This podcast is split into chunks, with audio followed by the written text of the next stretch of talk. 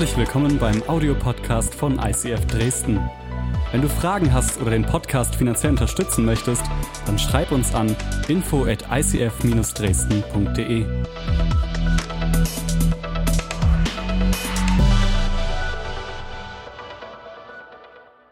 Hey, ich liebe solche Sonntage wie heute. Wir feiern nämlich Taufe. Das ist so gut, ey. Ich, ich liebe es. Und dass wir das einfach hier im Kino machen können. Wir hatten, wir hatten die Woche hatten wir ein äh, Meeting mit den äh, Chefs vom UCI, wo es auch um Vertragsverlängerung ging. Und äh, das war so gut, weil sie gesagt haben, hey, es ist Hammer, dass ihr einfach hier drinnen tauft und wir freuen uns voll, dass, dass wir euch das möglich machen können. Und es ist so gut. Ähm, wir sind in einem öffentlichen Gebäude, ähm, aber Gott hat hier eine unglaubliche Tür geöffnet. Das ist ein wahnsinniger Segen, liebe Leute. Das ist wirklich das ist krass. Taufe. Taufe ist für uns immer ein Grund zu feiern. Und ich habe euch mal ein Bild mitgebracht von meiner Taufe. Das ist lange her, 1999. Der kleine Karl da in der Mitte, das bin ich. Da, ich hatte den Schlippi an. Genau, rechts daneben ist mein Papa. Genau, und ähm, ich hatte nicht so einen Luxus, ja, von einem temperierten Raum und äh, temperiertem Wasser heute. Tatsächlich, wirklich, ja. Ähm, sondern äh, bei mir war das im Oktober. Es hat geschüttet wie aus Eimern, also es war Taufe von oben und eigentlich überall. Ne? Und ich war damals elf Jahre alt und habe gesagt, hey, ich möchte diesen Schritt gehen, will mich taufen lassen. Und es war bei mir ein Gebirgsfluss in der sächsischen Schweiz.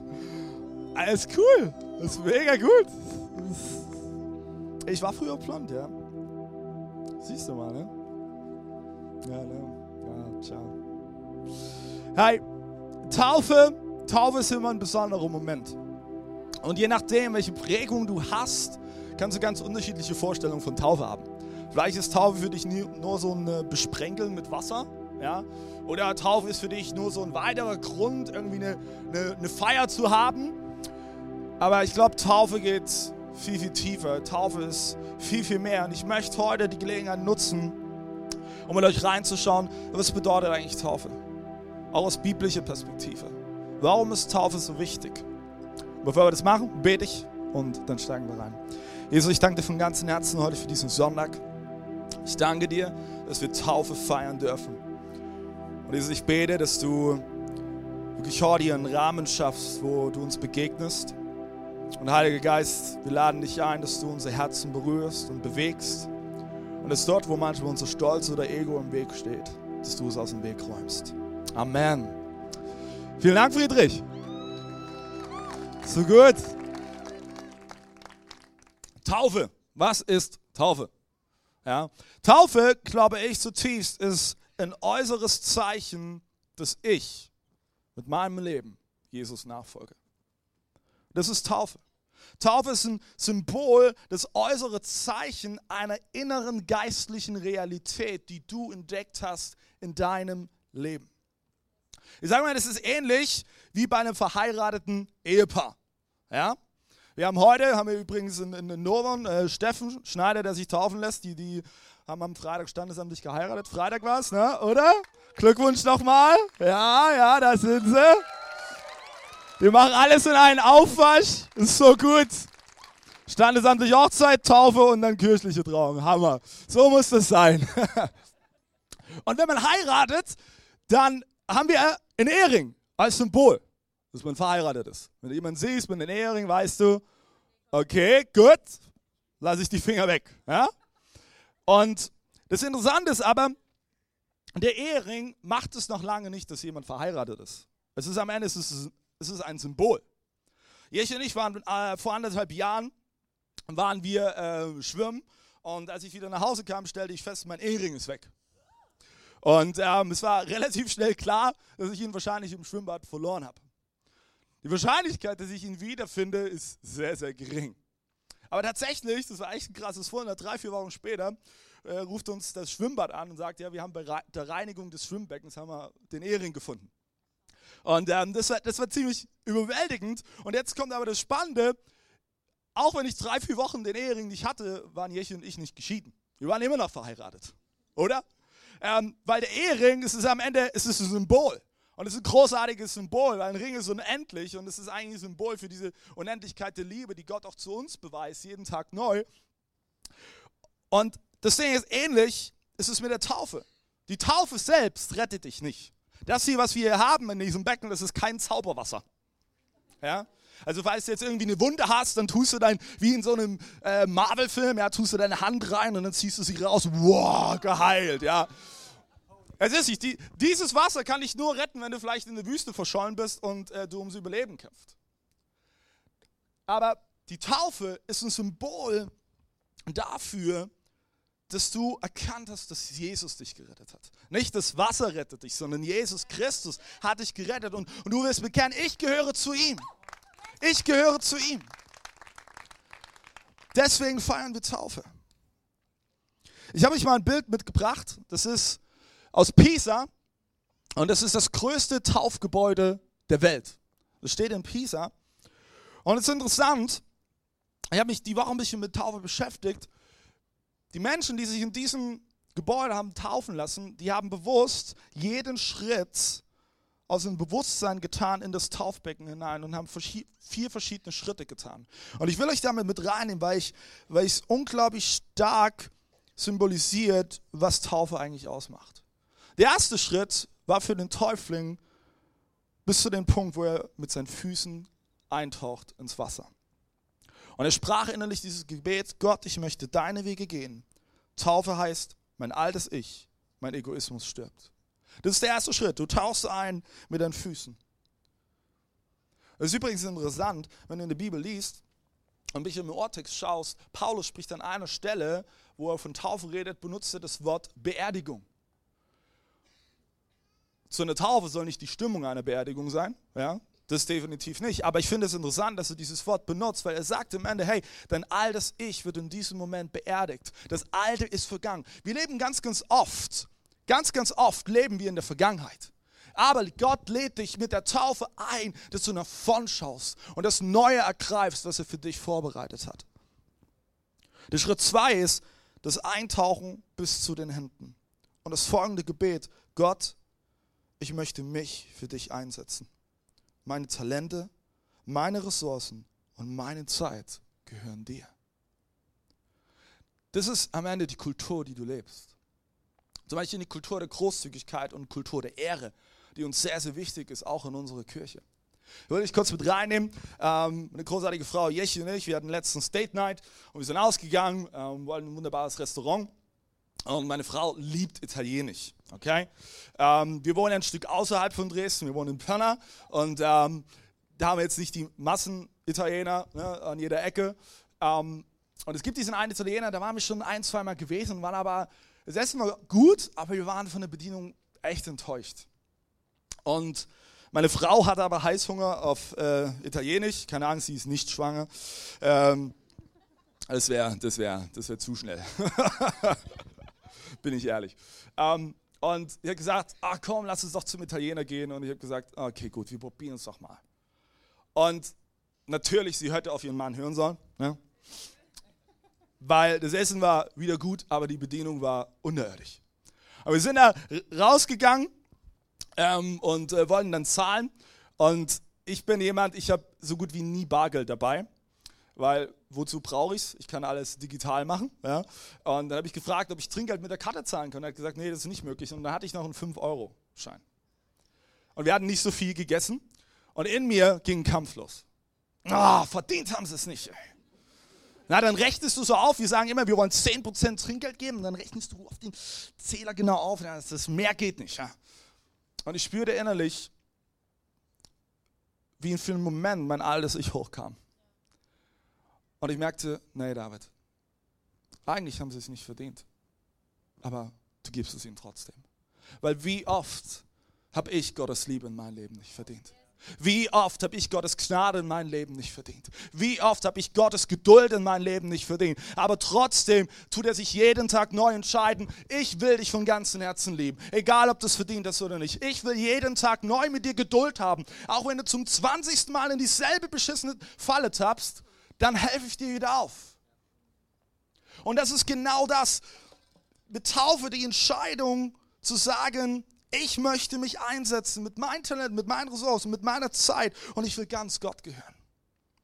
Das heißt, mein Handeln ändert sich. Schritt 3 ist der Eintauchen bis zum Herzen. Und das Gebet, Gott, ich möchte dich mit meinem ganzen Herzen lieben. Bitte prüfe immer wieder mein Herz. Ich möchte dich von ganzem Herzen lieben. Und es ist eine bewusste Entscheidung. Und dann schließlich Schritt 4. Ganz eintauchen, inklusive den Kopf. Deswegen tun wir nicht nur besprengeln mit Wasser, sondern wir tauchen die Täuflinge komplett unter für einen Moment. Und das ist am Ende der letzte Schritt. Und das Gebet, Gott, bitte lass mich deine Gedanken verstehen und auch danach leben. Ich will dir ganz gehören. Wir singen heute noch den Song Hör. Und da heißt es in diesem Lied, ich werde deine Wege nie ganz verstehen.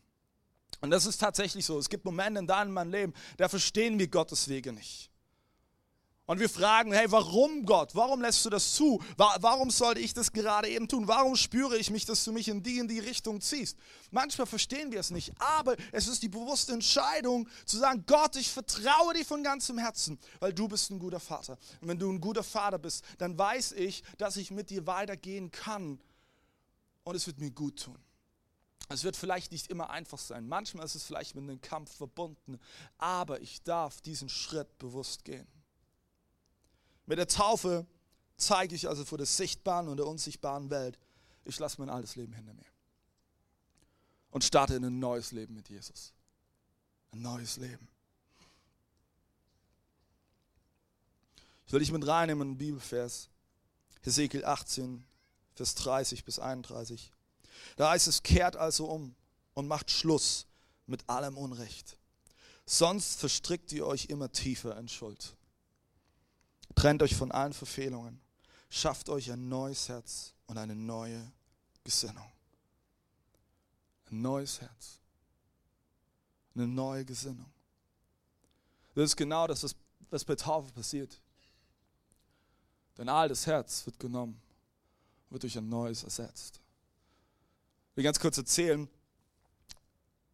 In den 60er Jahren wurde die erste Herztransplantation von einem südafrikanischen Arzt durchgeführt, von äh, Dr. Christian Bernard. Und es war die erste erfolgreiche Herztransplantation. Und seine zweite Transplantation, die er durchführte, war mit Philip Playberg. Und Philip Playberg wurde operiert. Und nachdem die OP geschafft war, kannst du mir mal das Glas geben, da? rechts, guck mal da, da wo, wo du bei der Beste, oder? Genau, perfekt. Habe ich vergessen, danke. Da, dann, wo die OP geschafft war, fragte Dok, der, der Doktor, fragte Philipp, wollen Sie Ihr Herz sehen? Und für einen Moment war Schweigen im Walde. Und er sagte, ja. Und da ging, da ging Dr. Christian Bernard ging ins, zum Regal und nahm ein Glas raus mit seinem Herzen darin und gab es Philipp. Das war das erste Mal in der Menschheitsgeschichte, dass ein Mensch sein eigenes Herz in der Hand hielt. Und der Raum war total still, so wie jetzt gerade. Und nach einer Weile sagte Philip Play Playback, das ist also mein altes Herz, das mir so viele Probleme bereitet hat. Nahm das Glas, gab es zurück und widmete sich von nun an seinem neuen Leben mit seinem neuen Herzen. Und ich liebe diese Geschichte, weil ganz, ganz oft sind wir nur damit beschäftigt, dass wir in der Vergangenheit schwelgen. Und wie unsere Hoffnung ist, dass wir in der Vergangenheit irgendetwas finden, was wir aber da nie finden werden. Und ich möchte dich heute ermutigen, nach vorn zu schauen. Und wenn du zurückschaust, dann schau nach vorne mit der Perspektive, was du mit Gott alles schon erreicht hast in deinem Leben. Aber vergeude nicht deine Zeit, damit in der Vergangenheit zu schwelgen, dich mit deinem alten Herz aufzu, aufzuhalten, sondern laufe los in das neue Leben, was Gott für dich vorbereitet hat und das neue Herz, was er dir schenken will, die neue Gesinnung, die er dir schenken will. Frag dich, ist es vielleicht heute dran, dass du bildlich gesprochen dein altes Herz zurückstellst Worauf wartest du? Philippus, einer der engsten Freunde von Jesus, war eines Tages unterwegs auf einer Reise. Und er traf einen äthiopischen Finanzbeamten. Und sie kamen ins Gespräch und Philippus erzählte den äthiopischen Finanzbeamten von seinem Glauben und was, wie, wie er Gott erlebt hatte und von, von Gottes unendlicher Liebe. Und der Beamte hörte diese Botschaft und er spürte zum allerersten Mal, wie sehr er geliebt war von Gott. Und da heißt es in Apostelgeschichte 8, Vers 36 bis 38. Als sie auf der Straße weiterfuhren, kamen sie an einer Wasserstelle vorbei. Der Eunuch sagte, sieh doch, dort ist eine Wasserstelle. Spricht etwas dagegen, dass ich getauft werde? Ja, erwiderte Philippus, du musst nach zehn Jahren warten. Witzigerweise ist es manchmal unsere Denkweise. Wir glauben, wir brauchen den Moment in unserem Leben, wo alles perfekt läuft, wo du alle Baustellen beseitigt hast in deinem Leben. Als ich mich damals mit elf entschieden habe, mich taufen zu lassen, hatte ich zu diesem Zeitpunkt viele Baustellen. Und die letzten Jahre sind viele Baustellen dazugekommen. Es gibt nicht den, den Moment in deinem Leben, wo alles perfekt läuft. Genauso ist es auch für die Taufe. Philipp erwiderte, Philippus erwiderte, er befahl, den Wagen anzuhalten. Beide, Philippus und Eunuch, stiegen ins Wasser und Philippus taufte ihn. Philippus taufte ihn. Ich liebe diese Geschichte, weil sie zeigt, wenn du Ja gesagt hast zu Gott und du wurdest nicht als Erwachsener getauft, ist, hey, das ist die einzige klare Antwort, die du geben kannst. Es wäre sonst wie, wenn du eine Ehe startest, ohne Ja zu sagen zueinander. Das funktioniert nicht. Deswegen ist in einer Hochzeit der Moment, willst du ihn von ganzem Herzen lieben. Beste Tode scheidet, in guten und in schlechten Zeiten. Ja, mit Gottes Hilfe. Ja. Ja, auch in unserer Beziehung zu Gott werden wir an Punkte kommen, das schaffen wir es nicht aus eigener Kraft. Deswegen wirst du bei Religion immer wieder scheitern und Tradition. Deswegen geht es um eine lebendige Beziehung mit ihm.